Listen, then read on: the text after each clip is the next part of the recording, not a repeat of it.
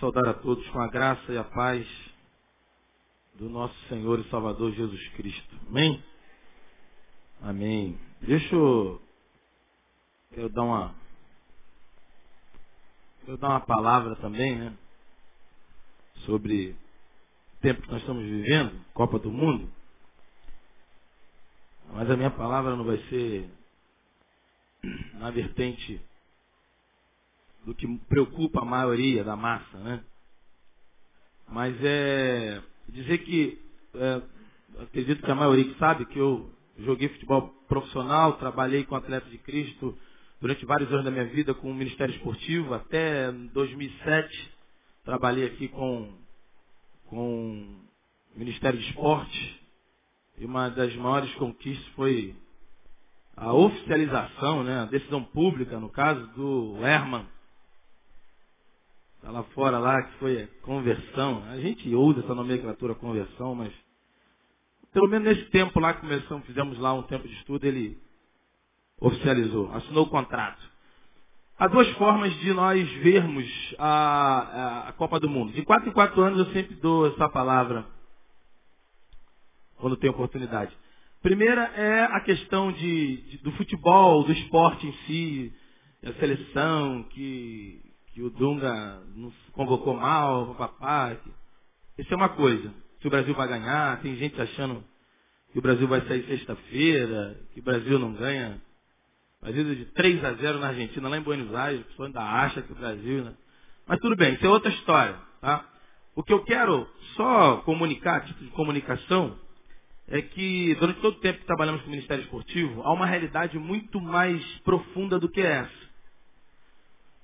E desse ano, algo de maior importância acontece, porque nós temos, durante todo o tempo de ministério, todas as missões brasileiras e a mais conhecida Atleta de Cristo, e ontem estava conversando com um líder aqui no Rio, que é o Josimar, que vocês conhecem, a gente estava conversando, e ele, ele, a gente estava falando pela primeira vez que o Jorge hoje, o Jorginho, é presidente da Atleta de Cristo Nacional. Pela primeira vez consegue, Deus a oportunidade de ter não só atletas, como presidente da missão Atleta de Cristo, dentro de forma é, predominante, de influência direta na comissão técnica. E se você não sabe, o Dunga é, é, é muito parceiro do Jorge, do Jorginho, e o Jorge tem tido uma influência muito grande.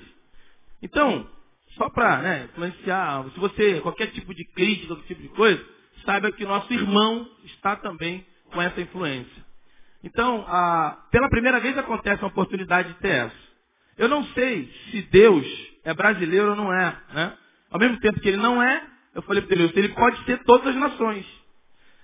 Eu não sei qual é o interesse que Deus tem da Costa do Marfim ser campeã. Eu não sei. Eu não sei qual é o interesse que Deus tem da Argentina. Tem igreja na Argentina, tem crente na Argentina? Tem. Agora, eu sei qual é o interesse e a repercussão de quando o Brasil é campeão.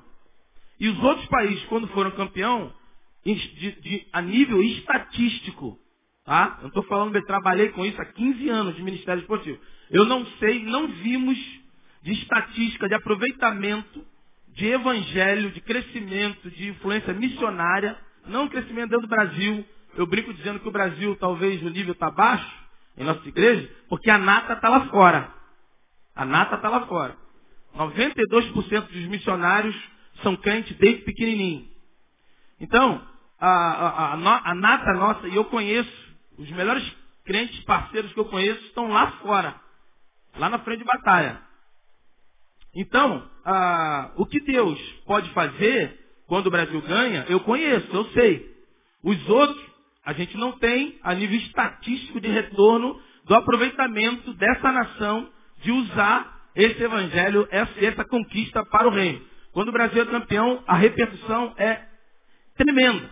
Só para ter uma ideia, para a gente só resumir, quando o Brasil foi campeão em 94, quando o Tafarel defendeu, é, é, Deus não permitiu que, que, terminasse a mão dele, mas o, o Bajo estou para cima, ele se ajoelhou botando os dois dedos para o alto. Você sabia o que ele estava dizendo, mas muitos países muçulmanos, países que não, que não têm influência cristã, países em que se conhece Coca-Cola, se conhece Pelé, mas a palavra Jesus Cristo, ninguém sabe o que, que é. Não sabe se é um hambúrguer, se é uma bicicleta, se é um, um, um, lanche, não sabe. Jesus Cristo não sabe. Por missionários que testemunham isso pra gente. A missionária Margareta, por exemplo, na Indonésia, na Ásia, pregando o evangelho, falou de Jesus, o cara falou que era brasileira, e ele perguntou, falou sobre Sertãozinho Chororó. É, nego critica os caras, mas os caras estão bombados. Sertãozinho Chororó falou sobre é, Pelé, falou sobre carnaval, e ela falou, ele, falou, ele, ele, perguntou para ela, você veio ensinar samba para as crianças? Ela falou, não. Você veio ensinar futebol? Não. Você veio trazer, tem algum CD do Sertãozinho Chororó? Ela falou, não. Então o que você veio fazer aqui? Eu vim pregar, falar de Jesus Cristo. Ela, quem? Jesus Cristo. Então, só para ter uma ideia, é, existem países, né? às vezes a gente nem imagina você, não, talvez você não pesquise, não conhece, não sabe a história missiológica do mundo, então você desconhece a informação, olha o cara aí. Mas existem países que nunca ouviram falar do Evangelho. E missionários aproveitam. Então, nesse ano, na 94, que o Tafarel fez esse posicionamento, botando os dois dedos para cima, foi o recorde mundial de manchetes no mundo inteiro. Ou seja, a imprensa escrita, sendo capa, foi o recorde mundial. Nunca uma outra informação, nunca uma outra é, é, é, acontecimento histórico, jornalístico, foi tão propagado, vinculado, divulgado quanto essa imagem do Tafarel colocando os dedos, o dedo para cima. Maciça maioria das, das publicações é, é, é, das impressas publicou essa imagem. E em muitos lugares não entenderam o que era essa imagem. O que, que eles fizeram? Em muitos testemunhos de missionários, procuraram um brasileiro. E muitos missionários, por testemunhos das muitas missões, puderam pregar o evangelho como nunca havia pregado, para poder explicar o que estava acontecendo. Porque uma coisa era certa, eles falaram assim, que Deus é esse que ele está apontando? A imagem já vendia a ideia de que havia uma comunicação do adorado com o adorador. Tafarel estava fazendo menção a alguma divindade. Que Deus é esse que eles não conheciam? Muitos missionários pregaram o evangelho, muitas pessoas se converteram. Então, estou dando esse dado para os irmãos, que para os irmãos torcerem, né? Achar que tem três volantes, tem cinco volantes, tem não sei quantos volantes. Mas só dizer para os irmãos que lá estão, todos os jogadores são jogadores de verdade. E quem jogou sabe, quanto maior o desafio, quanto maior a motivação, mais os caras jogam. Então o Brasil tem totais condições técnicas de ser campeão. Se vai ser campeão a gente não sabe. Mas você pode torcer um pouco mais, ore com essa visão, porque existe, os missionários lá fora estão ávidos esperando esse título, porque com esse título, com a imagem que esses irmãos já têm orientação, de no final, porque a FIFA proibiu de qualquer menção na camisa. Mas depois do jogo pode se fazer. Então o Brasil sendo campeão depois do jogo fazendo qualquer tipo de ato, isso é vinculado no mundo inteiro, essa imagem. Eles têm que publicar em países que nunca ouviram evangelho, os missionários podem aproveitar. Então, se você puder, um pouco mais do que torcer, puder orar para que Deus abençoe os nossos irmãos que estão lá, que são muitos, e que Deus, eles possam colocar em prática o que treinaram, para querendo Deus, o Brasil sendo campeão, ah, muita coisa vai poder ser feita a nível de evangelho. E muitos irmãos atletas daqui brasileiros quando o Brasil é campeão, o mercado se abre. E o segundo mercado de competição brasileiro é o mercado argentino. Então, se o Brasil, o Brasil sendo campeão, o mercado ele se abre, o mundo inteiro, que é mercado, que é jogadores brasileiros. E dentre os jogadores brasileiros, muitos deles são cristãos e compromissados com a palavra. E o jogador é o único que pode chegar e expressar a sua, a sua é, é, em países comunistas, por exemplo, que missionário tem que entrar com uma outra estratégia, ele não pode pregar, não pode falar. O atleta, eles têm título de imunidade, título de cidadania, título de diplomata, e eles podem expressar a sua expressão é, religiosa em cadeia nacional, como muitos irmãos já tiveram a oportunidade de fazer. Como na Síria, por exemplo, pregar em cadeia, é, falar em cadeia nacional sobre Cristo, sobre Jesus. Eles estão, têm essa liberdade de falar, coisa que nenhum pastor, nenhum missionário pode fazer. Então, se você já sabe dessas informações, Vamos torcer, vamos orar para Deus abençoar os nossos irmãos e querendo Deus seja uma bênção. Amém? Fiz, falei do Simar, ele está ali. Já estava aí há tempo, chegou agora? Amém. É... Abra a tua Bíblia aí. Em 1 Reis, capítulo 19. 1 Reis 19.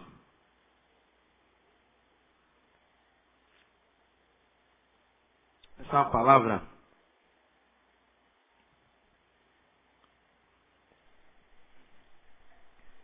Deus colocou no nosso coração para trazer a partir de uma frase que eu li. É aquilo que eu sempre digo, Deus, a palavra de Deus nos surpreende, sim ou não, irmãos? Ela nos surpreende. E ela me surpreendeu em 1988, quando eu me converti lendo o Evangelho de João. Nunca entrei numa igreja evangélica, nunca recebi um folheto, nunca recebi uma oração. Me converti em casa, na sala da minha casa, lendo o Evangelho de João. Isso em 1988, quando eu me preparava para treinar, na época eu treinava no América, onde hoje é o Shopping Guatemi, e vendo o Globo Esporte, na propaganda do Globo Esporte, o Silas, que hoje é, era, é, na época ele era jogador de São Paulo, e hoje ele é treinador do Grêmio. Silas fazendo uma propaganda sobre uma vitória que nos perde, uma vitória, uma, uma, uma, uma taça é, incorruptível. E eu queria aquilo para minha vida. Escrevi para lá, veio o um livro chamado Força para Viver, um livro com testemunhos até muitos, muitos, muitos irmãos conhecem, e veio ali naquele, naquele, naquele, naquela campanha foi feito um milhão de cópias e distribuído no Brasil inteiro, um pool de empresários de São Paulo foi, fizeram aquilo ali. E em 88 eu pedi aquele livro é, pela, pela televisão, escrevi, liguei, melhor dizendo, e veio o livro Força para Viver, e veio junto um livretinho fininho, Evangelho de João, só o Evangelho de João. E eu, como um típico boleiro, com preguiça de ler, optei em ler o livro menorzinho. Falei, ah não, livro muito grosso, livro grossão. Vou ler o mais fininho. Aí me dei bem, que era o Evangelho de João. Depois, mais tarde, eu li o livro Força para Viver. Li o Evangelho de João, me converti em casa. Você pode dar glória a Deus ou não? Então você morre até com medo de bicho, né, irmão? Dá glória a Deus aí. Não entendeu? Então tem que procurar na Bíblia aí. Pergunta aí quem, quem entendeu. Aí eu li o Evangelho de João, me converti em casa. Minha mãe católica, minha irmã católica, é, crismada. Eu tinha feito só a primeira comunhão, muito mal, na marra. E não queria nada com nada. E meu pai frequentando o centro de candomblé, macumbaria e tal. E minha avó é, doente mental em casa. Crise. E eu li o evangelho, nunca entrei numa igreja, nunca recebi um folheto, nunca recebi oração, nunca tive contato nenhum com o evangelho, nenhum parente crente. Li o evangelho de João, me converti em casa, lendo a Bíblia. Por isso que eu sempre digo que essa Bíblia, essa palavra, ela nos surpreende. Esta palavra é absolutamente suficiente para transformar e me surpreender e surpreender a tua vida. Tudo que nós precisamos está nessa palavra. E aí, 1 Reis capítulo 19, diz aqui que Elias, é, no capítulo 18, você conhece a história, ele teve um embate, um acordo de uh, quanto o Deus que enviasse fogo do céu, o Deus verdadeiro.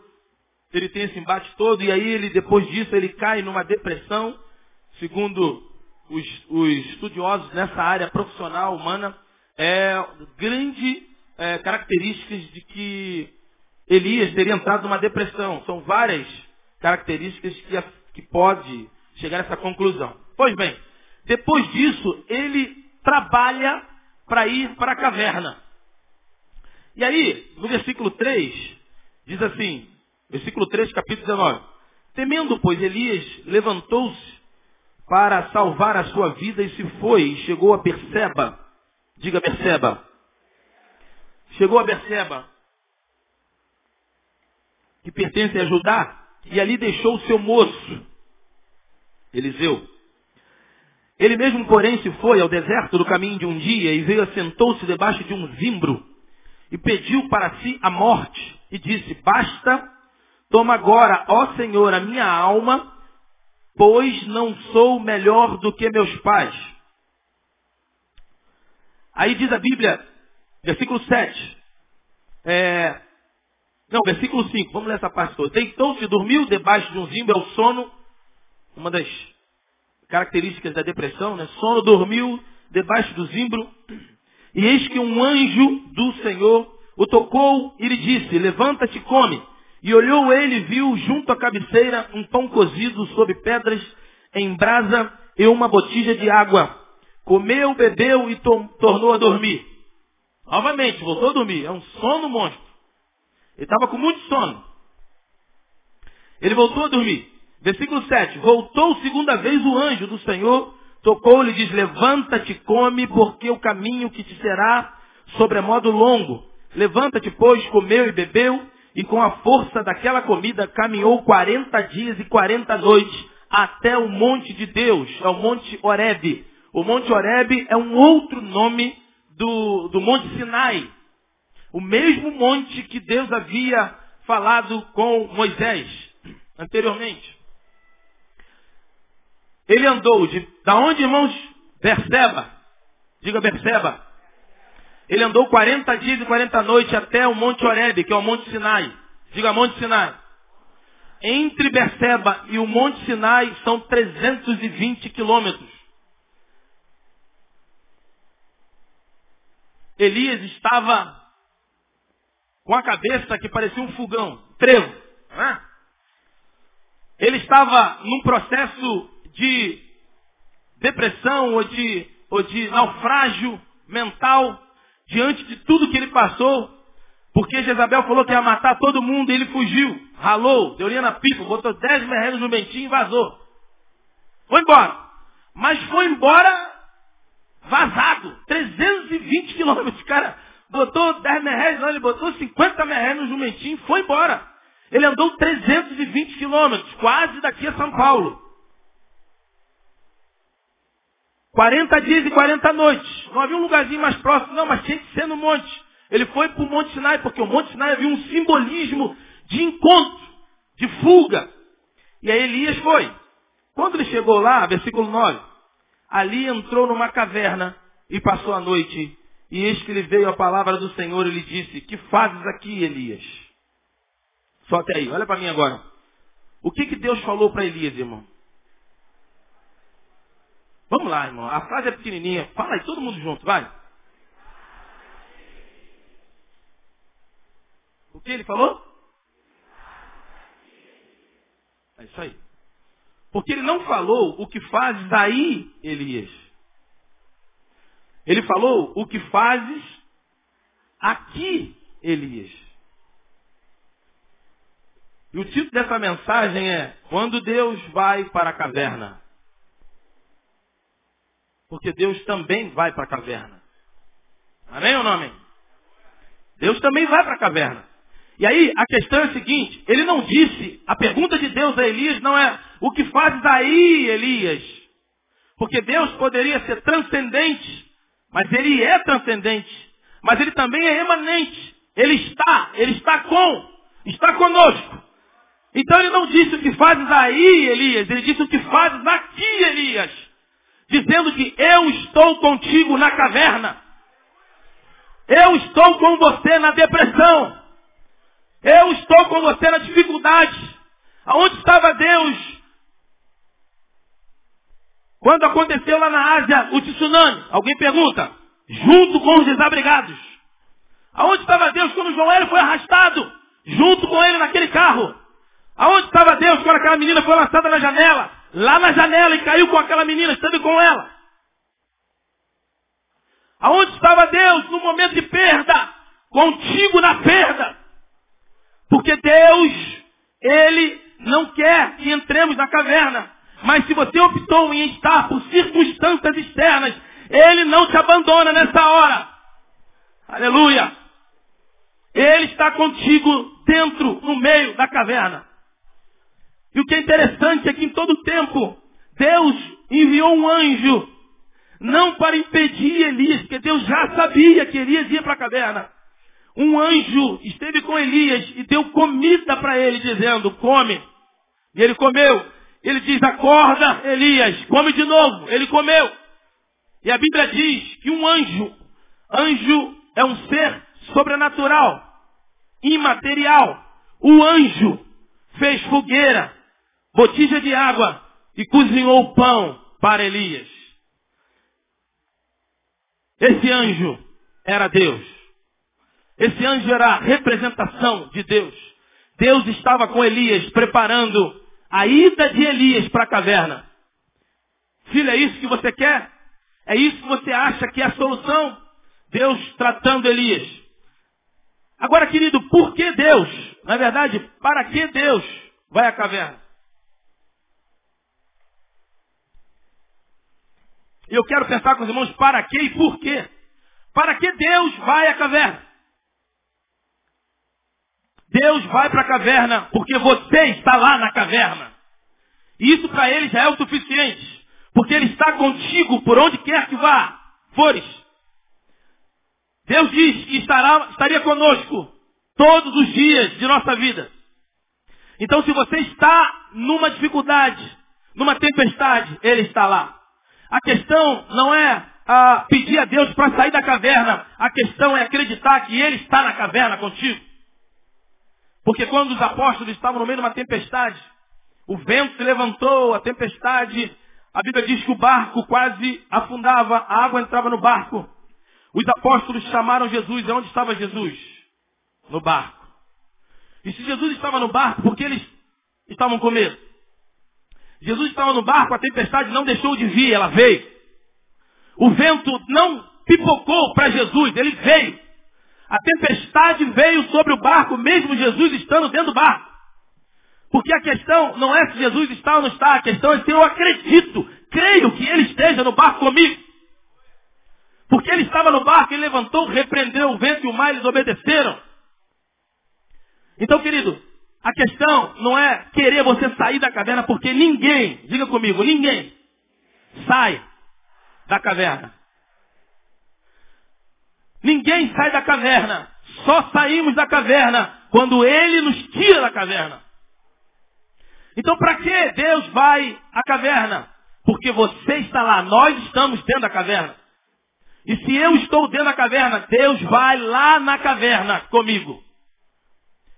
Agora, por que, que Deus vai na caverna comigo? Primeiro, para nos tirar, tirar de lá. Esse é o primeiro passo. Porque ele sabe que eu e você não temos condições de sairmos da caverna. Não adianta você virar para o irmão e falar, sai da caverna, sai dessa caverna, sai dessa força, sai dessa crise. Nós não temos é, condições de sairmos por nós mesmos. Nós temos condições de nos metemos, nós entramos na caverna. Deus não nos envia a caverna. A gente se mete na caverna. A gente nos permite entrar na caverna. Ficar na caverna, dormir na caverna, pensar na caverna, agir na caverna, ler as coisas dentro da caverna, ouvir as coisas dentro da caverna. Mas para sair dela, só Deus. Só Ele que trabalha. E todo tempo Ele vai trabalhando, e todo tempo Ele vai trabalhando. E nós precisamos ver e ouvir o trabalho de Deus. E aí, querido, primeiro, primeiro objetivo dele, por que ele vai na caverna? Primeiro, para nos tirar de lá. Porque ele diz aqui no versículo 11, veja aí versículo 11. Versículo 11, capítulo 19. Sai-te e põe neste monte perante o Senhor. É isso? Deus chega para Elias e pergunta, o que fazes aqui, Elias? Ele está presente. Ele está contigo, ele está aqui.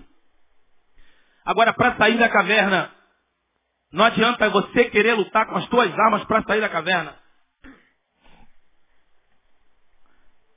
Você só vai sair dela com a direção de Deus. Só em Deus que conseguimos sair. Só em Deus que conseguimos nos lançar nele. E ele diz, quando Deus chega e pergunta o que fazes aqui, Elias, ele diz o seguinte, caverna, põe-te perante mim neste monte. Ou seja, o fato de Deus estar conosco dentro da caverna não significa que nós estamos diante dele na posição que ele quer que estejamos. Irmãos, entenderam sim ou não? Se essa informação é um alento para o teu coração de que ele está na caverna, amém, glória a Deus mas não é para se acomodar nessa primeira informação. Porque mesmo ele estando conosco dentro da caverna, não é aqui que ele quer que nós estejamos. E ele diz, sai-te da caverna. E a ordem dele é, como ele falou para Ezequiel, Ezequiel, põe-te em pé, e eu falarei contigo. Deus para falar, ele primeira coisa, para nos dar uma ordem, para gerenciar em nós, ele nos coloca de pé. Deus poderia falar com Ezequiel arriado, mas ele diz, Ezequiel, ponte em pé, e eu falarei contigo. A própria, a primeira ordem de Deus de, de, de colocar Ezequiel em pé, ele já está falando com ele. Mas uma coisa é a comunicação de Deus, outra coisa é Deus falar conosco. E aí, o fato de ele estar conosco dentro da caverna não significa que nós estamos perante ele na posição que ele quer que estejamos. E ele diz, sai-te e põe-te neste monte perante o Senhor. Porque Deus está dizendo, Elias, eu estou contigo dentro da caverna. Mas não é essa a posição que eu quero que você esteja diante de mim. Eu te vejo, mas eu não considero, não é o meu projeto, esse não é o meu projeto para você. Você não está perante mim. Você não está diante de mim como eu gostaria que você estivesse. E ele diz, mas, é, quando, ele, quando ele diz, está de ponte em pé, ele está dizendo, na caverna, Deus está.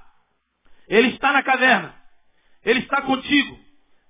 Mas ele quer uma outra atitude tua. Ele quer que você saia da caverna.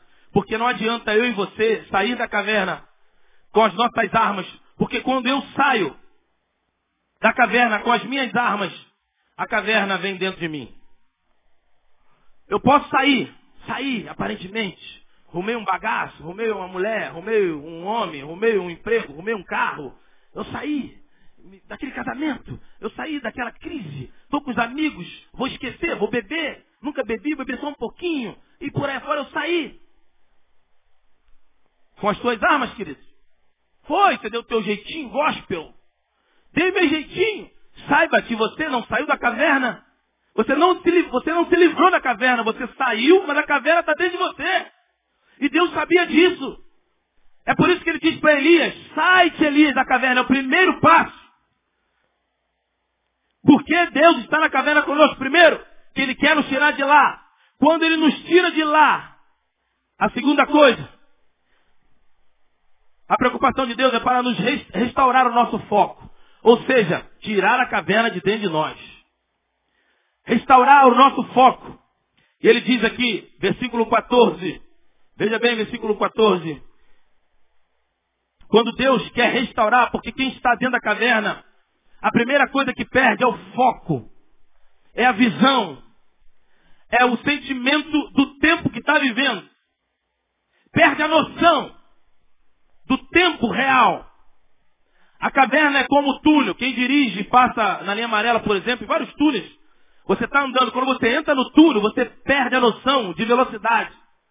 Se você não manter os seus olhares ali para o velocímetro, você sai na boca, lá do outro lado do túnel a 150 por hora. Foi, foi fotografado em todo quanto é jornal, teu carro. O prefeito da cidade vai ficar muito contente com você. Você entra no túnel, você tem que olhar para o velocímetro. Não é isso, Paulo? Porque se você ficar só olhando aqui, ó, não passa nada, é só parede. Você está com o pé no fundo, e como é a estratégia ali na linha amarela, já vou denunciar logo. Você entra com 100 km por hora, no final tem uma plaquinha 40 km por hora, só que é descida, é declive. E é túnel, eles sabem disso. Isso aí é uma artimanha tremenda. A indústria das, das multas. E aí, se você não vigiar, se você não tiver um velocímetro, você ultrapassa a velocidade, porque dentro do túnel você não tem noção de velocidade, de espaço. Exatamente dentro da caverna você não tem a noção do tempo que você está vivendo, das coisas que estão ao seu redor. Você está enfurnado dentro da caverna. É o que o pastor Ivênio dos Santos fala da unção do avestruz. O avestruz, quando ele está com medo, quando ele está encurralado, ele mete a cabeça dentro da terra. Ele mete a cabeça dentro da terra e não vê nada. Ele, ele deve raciocinar assim, eu não estou vendo ninguém, ninguém está me vendo. e ele diz, avestruzesticamente temos agido. Quando entramos, é um neologismo, né? Quando entramos na, na, na caverna, perdemos a noção das circunstâncias exteriores. Estamos envolvidos somente com o impulso que nos gerou para estar dentro da caverna. E passamos a viver num mundo particular. E o que, que Deus faz? Deus não nos abandona nessa hora, porque essa hora é uma hora para quem Deus tem interesse, para quem é querido de Deus. Deus está porque sabe que não há uma outra opção senão Ele estando conosco. Porque acredito que nem os outros irmãos, nem Eliseu sabiam onde Elias estava naquela hora. Não havia ninguém, nenhum homem, fisicamente, nenhum ser humano que pudesse ir ajudar Elias, porque Elias bateu e vazou 320 quilômetros. Ninguém sabia a notícia, não tinha celular, não tinha carteira, não tinha casa, não tinha nada. Não tinha como dizer. Elias estava enxurnado dentro daquela caverna. Por isso que Deus manda, nem comida, ele ia morrer, querido. Processo depressivo que ele estava, ele ia morrer de fome. Ele ia morrer de sede, ele ia morrer com as necessidades biológicas naturais. É por isso que o nosso Deus, ele é sobrenatural, mas ele relaciona no natural. Deus poderia dar uma ordem a, ao sistema biológico, ao sistema orgânico de Elias e fazer com que as, os, os, nutrientes, a, a, a, a parte nutricional de Elias fosse suprida.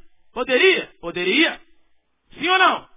Poderia. Gerar vitamina ali no organismo de Elias. Mas não, o que, ele fez? Ele enviou um ser espiritual para fazer coisas naturais. Um anjo botou avental, botou a barriga no fogão e fez um bolo. Assou lá, uma fogueira. Pegou água, botija de água, fez comida para Elias. Mastiga essa manga aí, irmão. Não é mole não. Veja a preocupação de Deus em estar conosco numa caverna. Ele providencia comida para Elias. Porque ele sabia que o processo que Elias estava era natural, era humano. Era carne e osso. Por isso ele usa, ele usa as, as estratégias e a saída natural. Ele diz, você meu anjo, desce lá. Você tem curso de culinária? Ah, eu faço de vez. Não, nunca fiz isso não. Esse negócio não, nunca comi não. Então tu vai lá. Vamos fazer um curso aqui rapidinho. Desce lá. E providencia água pro meu filho. Providencia comida. Assa um pão. E dá para ele. Arruma lenha. Taca fogo. Aí o fogo, né? Acho que não, né? O anjo não pegou para acender forte, né? O anjo, pá! Fogueira acendeu, botou os pães, fez a massa, farinha. Não tem que ele arrumou farinha de trigo, irmão. Já parou para pensar nisso? Você nunca viu isso, né? Nunca perou, nunca se ligou nisso, né? Mas sabe, esse é o teu Deus. Esse é o nosso Deus. É o Deus que se preocupa. Ele é transcendente e emanente. Ele está lá, mas ele está aqui. Porque ele é onipresente. Ele está aqui não só fiscalizando com uma caneta e um bloquinho na mão, não, vendo o teu pecado. Aonde estava Deus quando você transou com a tua namorada? Lá, naquela cama. Ouvindo e vendo tudo. Mas não para te acusar. Porque você já está sendo acusado pelo acusador. Mas ele está lá contigo. Porque ele está contigo. Quando você aceita a proposta no teu emprego, quando você aceita a proposta na faculdade, quando você aproveita e, e, e aceita é, propostas que você sabe que não condiz, mas com uma fragilidade, aonde está Deus? Não adianta pedir licença a Ele não, que Ele não sai. Ele está lá. Como Ele está no pódio, como Ele está na conquista, como Ele está na taça, como Ele está no meio de tudo, Ele está lá. Ele está lá para dizer, estou contigo nessa. Sou fechamento contigo. É o que Deus diz. Estou junto contigo, meu querido. Na alegria e na tristeza. Agora, se você quiser que eu esteja contigo, se você quiser o que eu tenho para você, saia da caverna.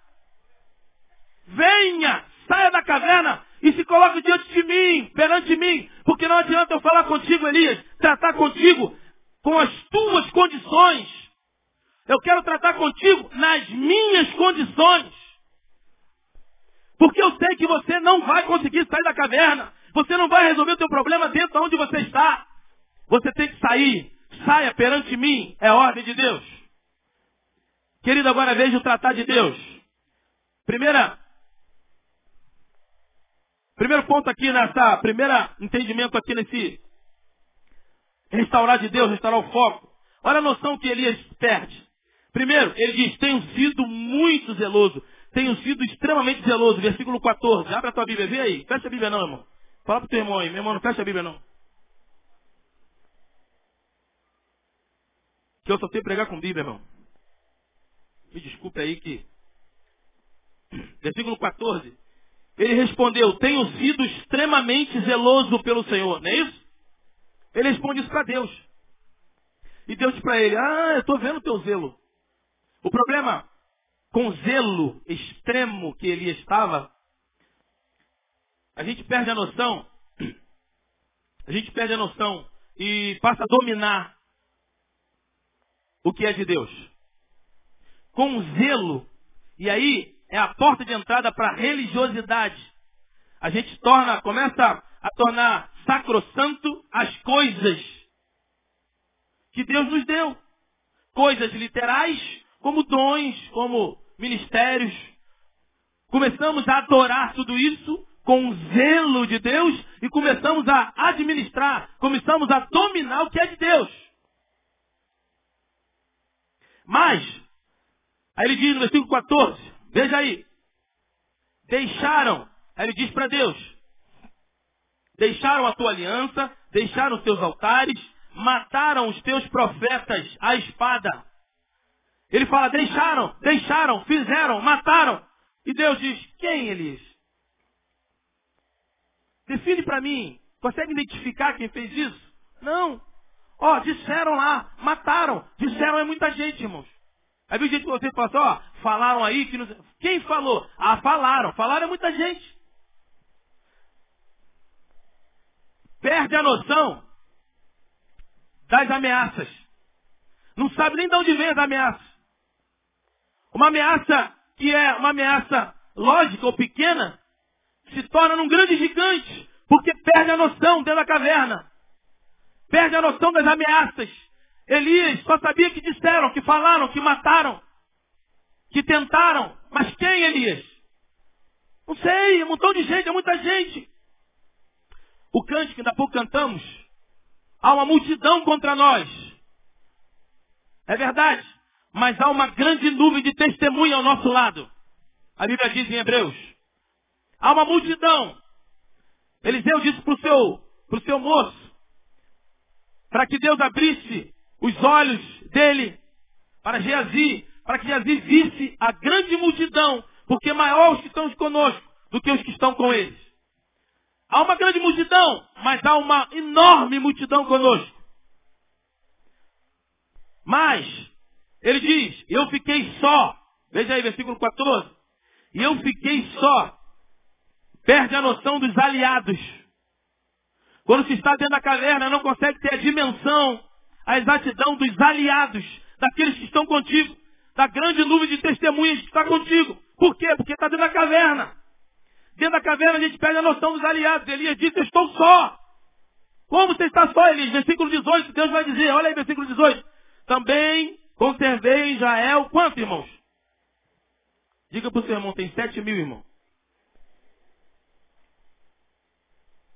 Sete mil, todos os joelhos que não se dobraram. Aí tem um irmãozinho que falou assim, não, não é sete mil não. É três mil e quinhentos. Porque são... É, vaso. Tem, tem, tem vaso. Tem crise para tudo. Não.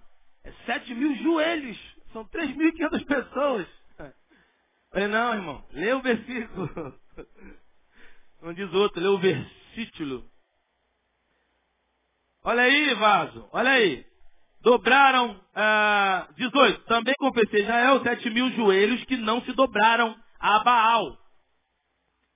Aí vem, e toda boca que não beijou, não o beijou. Ou seja, são sete mil bocas. Quantas bocas o ser humano tem? Tá com medo, irmão? Quantas bocas o ser humano tem, irmão? Uma. Então, na verdade, quando ele diz sete mil, são sete mil pessoas Só que isso não é literal também, não tem porque se preocupar numericamente com isso, que isso é uma figura de linguagem. O sete é o número da totalidade ou da perfeição de Deus. Então ele está dizendo, há um grupo perfeito em mim para estar contigo, Elias. Não se preocupe, Elias. Você não está só. Ô Elias, catuca aí irmão lá daí. Aqui tem o Elias e a Elias. Né? Ô Elias, você não está só. Tem sete mil que não dobrou os joelhos. Que está contigo. É o grupo da perfeição de Deus.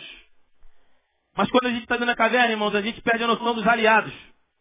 Mas, ainda no 2. Para que Deus entra na caverna? Para restaurar o nosso foco. Versículo 14.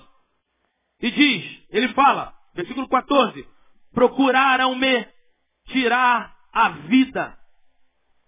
Procuraram-me tirar a vida.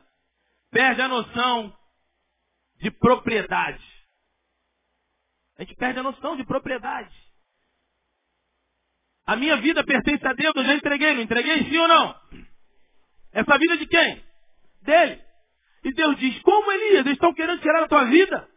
Agora você se preocupa com a tua vida? Você bateu de frente com 850 pais de santo lá. Bateu de 850 homens que queriam te arrebentar. Fora os, os sacerdotes que estavam juntos. Fora os outros homens, soldados. Tu bateu de frente sozinho lá. Agora você quer se preocupar com a tua vida? Que vida, Elias? Que vida que você tem? Você acha que você pode dominar a tua vida? Agora que você tem medo de morrer? Você já se lançou em tantas coisas, é que você esqueceu, Elias. De tudo que você se lançou, confiando em mim. Porque quando nós estamos dentro da caverna, nós esquecemos, perdemos a noção de propriedade. Nós esquecemos o que é de Deus, o que é meu. Nós não temos o domínio do que é de Deus. Nós esquecemos o que nós entregamos a Ele. Não tenha medo do teu carro. Se você já entregou nas mãos dele, é dele. Se teu carro for, você tem que ter todo cuidado, mas se teu carro for roubado, você vai andar a pé. Glória a Deus. O carro é dele. Você não entregou para ele? É ele. Mas, Senhor, a única coisa que vai acontecer é que eu vou demorar mais para fazer o que tem que fazer. Só isso. É dele. Os teus filhos você entregou, é dele. O teu casamento é dele. Se Deus diz que você tem que se humilhar de dentro para tua esposa, tem que dizer se humilhar. Eu errei, eu pequei, eu dei mole, não era para ter feito isso.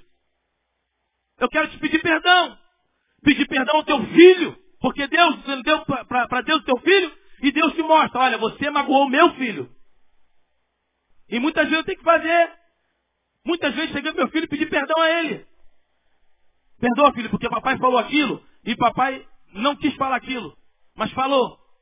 Eu sei que você está com coraçãozinho, coraçãozinho triste, não está? Ele estou. Então eu quero te pedir perdão. Você me perdoa? Perdoa. A gente abraça e chora. Tem que ser homem para pedir perdão. O macho é aquele que se humilha. E a fêmea também. Né, irmão? A fêmea também tem que pedir perdão, não tem, irmão? Sim ou não? Sim. Aleluia. Terceiro e último, para que Deus entra na caverna? Para nos reenviar. Ele vai na caverna. Primeiro ele está junto conosco na caverna. Ele nos tira da caverna, porque a gente não tem como sair da caverna. Segundo, ele faz a redição da nossa mente. Ou seja, não adianta só nos tirar, ele tem que tirar a caverna de dentro de nós. Porque nós perdemos a noção de tudo que já vimos aí. Noção é, do domínio de Deus, perdemos a noção das ameaças, perdemos a noção dos aliados, perdemos a noção de propriedade, do que é de Deus e do que não é de Deus. Terceiro e último, para que ele entra na caverna? Para nos reenviar. Versículo 15 e 16. Veja aí. Abre a tua Bíblia. Disse o Senhor, vai e volta ao teu caminho. Para onde?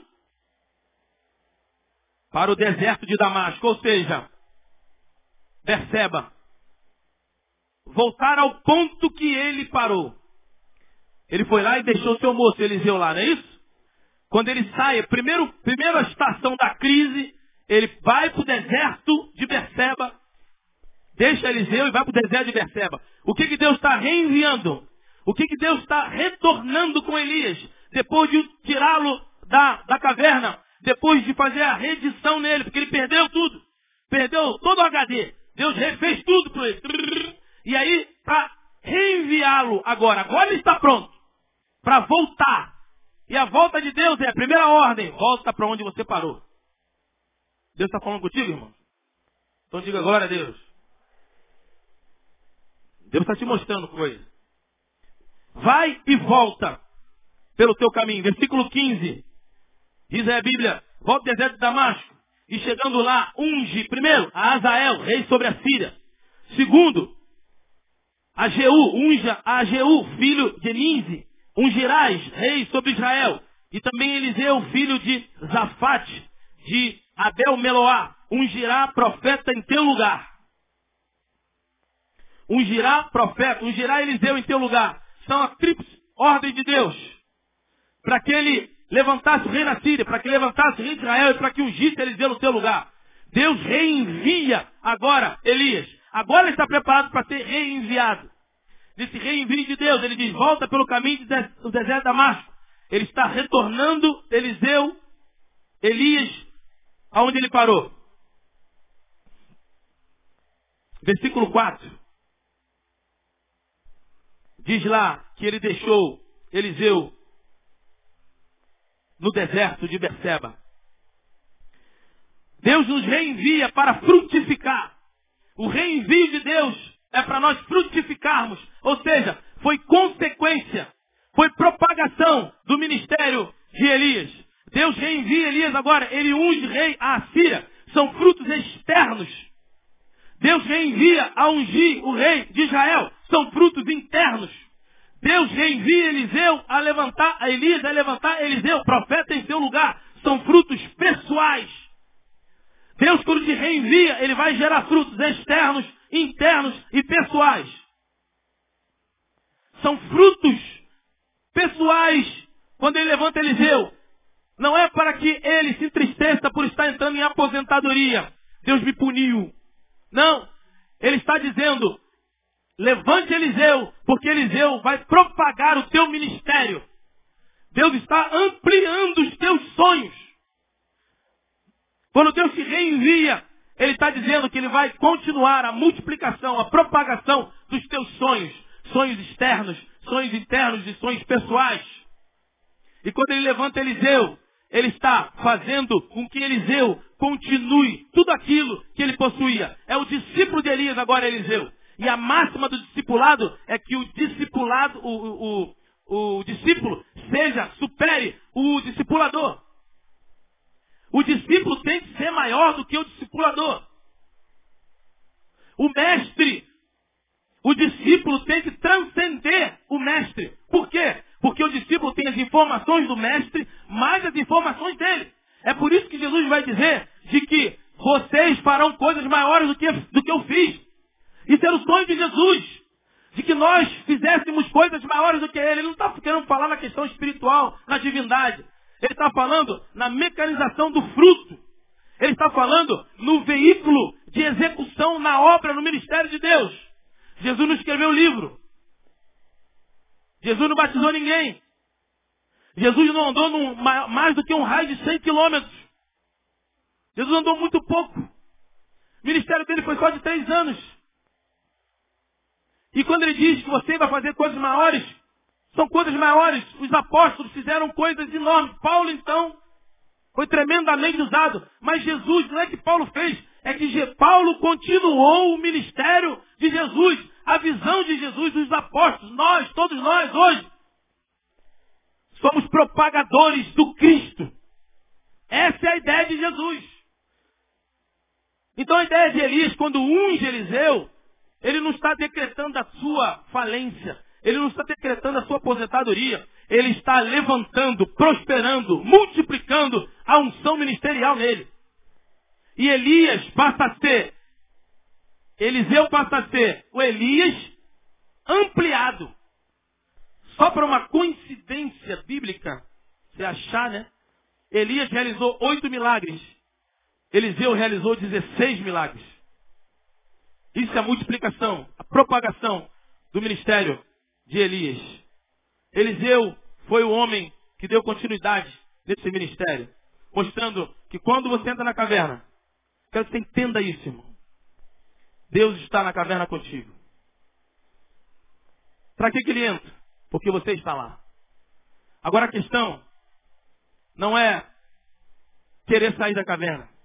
A questão não é pedir para que Deus te tire da caverna. A questão é você acreditar que Ele esteja na caverna. Porque não adianta você pedir para Deus te tirar da caverna, porque Ele está contigo dentro da caverna. Então não adianta Ele te tirar, porque você vai continuar achando que está só. Ele só pode te tirar quando você entende que Ele está contigo.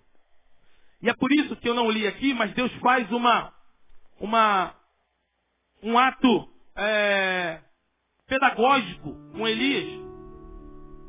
Em fazendo Elias sai da caverna. E eu falarei contigo, estarei contigo. E ele não fez num ato subjetivo, ele fez num ato objetivo, ou seja, visível, tangível, palpável. A Bíblia diz que veio um grande terremoto. Deus não estava no terremoto, Deus brincando com Elias.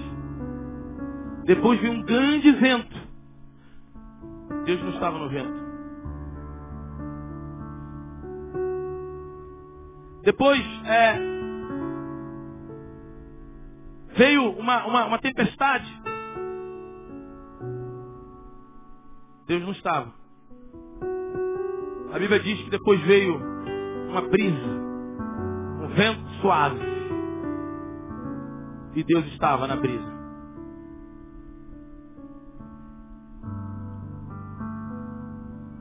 Porque no estágio que Elias estava, Deus sabia que pedagogicamente não tinha como falar com Elias no meio do. Ah, já vai meu pé! Não adianta. Deus sabia que Elias, na brisa, era a sintonia de Elias naquele momento. Não é isso? Quando a gente está na caverna, o cara chega, ah, Brasil foi campeão. Eu passei de ano. Foi legal. Não é isso? Deus sabe disso. Deus nos conhece. Deus te conhece profundamente. Mas ele não abriu mão de deixar claro para você e para nós e para Elias de que ele estava na caverna. Sai da caverna, Elias. Não saia por si só. Sabe por que você não conseguiu sair da caverna? Você está tentando lutar com as suas armas. Está pedindo para Deus te tirar da caverna. Ele não vai te tirar, sabe por quê? Porque Ele quer primeiro que você entenda que Ele está aí contigo na caverna. Aprenda a viver com Deus dentro da caverna. Aprenda, creia que Ele está contigo dentro da caverna. Deus não está me ouvindo, não é possível. Como eu ouço isso pelo telefone? Não é possível. Eu orei, eu falei a Deus. Ele não fez nada. Deus não fez nada. Eu disse irmã, como ele não fez nada? Como que Deus não fez nada? Mas eu orei, eu pedi tanto para que ele me desse a resposta. Para que ele fizesse isso para mim. E ele não fez. Deus não está me ouvindo. Como não está te ouvindo? Olha os teus filhos. Olha a tua casa. Olha o teu carro. Olha a tua igreja. Olha o dom que ele te deu. Olha a possibilidade que ele te deu de você falar com ele. Como ele não te ouviu? Olha o teu emprego. Olha as portas que ele tem aberto para você. Ele ainda não permitiu que você visse esse pedido agora. E os outros? E os livramentos, irmãos? Quantos livramentos ele te deu? Como ele não está te ouvindo? Como que Deus te ouve?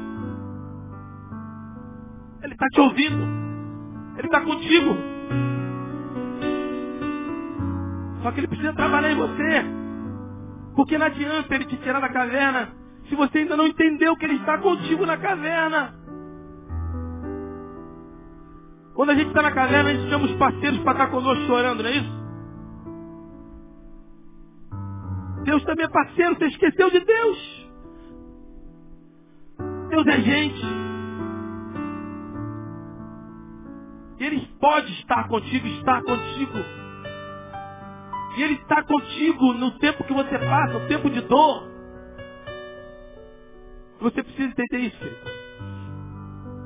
Então, não tente sair da caverna. Porque você está dentro da caverna de costa para a saída. Toda vez que você tem, tem, você não vê soluções. Quando você quer sair, você vai mais para dentro da caverna. Então, descanse e creia que Ele está contigo na caverna. Esse é o tempo da caverna. É o tempo da dor. E o tempo da dor é dor com Jesus também.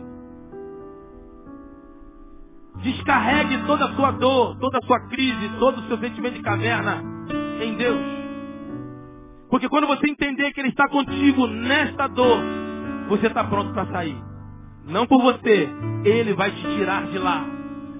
E quando Ele te tirar, Ele vai se mostrar a você. Não das formas que você está acostumado a ver com fogo como Ele estava. Ele não veio no grande fogo, não veio no tempestade, não veio no terremoto não vem na ventania, ele vem na brisa. Elias não conhecia a brisa de Deus. Elias só conhecia o fogo. E Deus não fala só no fogo, Deus não fala só na gritaria,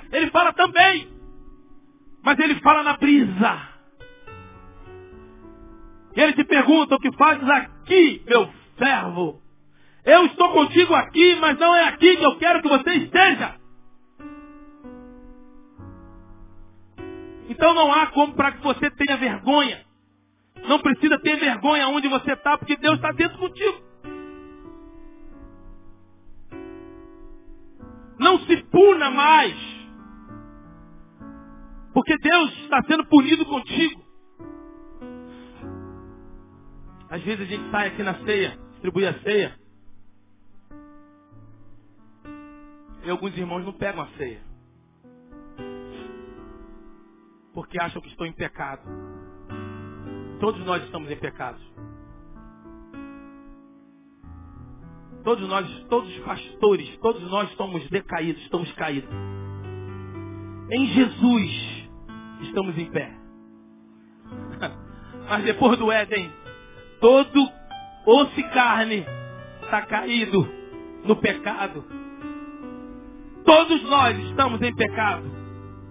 A diferença é que quando nós confessamos, o sangue do Cordeiro cobre todo, toda injustiça. Essa é a diferença. Eu saio e alguns irmãos não pegam. Estão se punindo e punindo Deus. E quando eu posso, porque às vezes tem que respeitar esse tempo também. Mas quando eu posso, eu digo, Não elimine a graça de Deus na tua vida. Não elimine a graça de Deus. Não se puna. Achando que você vai sentenciar teu expurgar de pecados. Porque já morreu um cordeiro imaculado por você. Você precisa aprender não é para evitar de ser com os irmãos. E você se pune, e todo mundo, as pessoas estão falando que você não pegou o, o, pão e o vinho. Mas não adianta também pegar o pão e o vinho para se mostrar santo.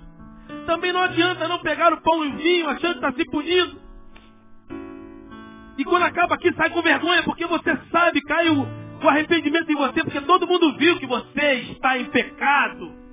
Quando na verdade todos nós estamos em pecado. Todos nós.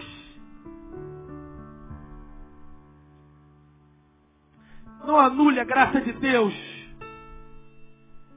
Aproveite o momento da ceia para confessar a Deus.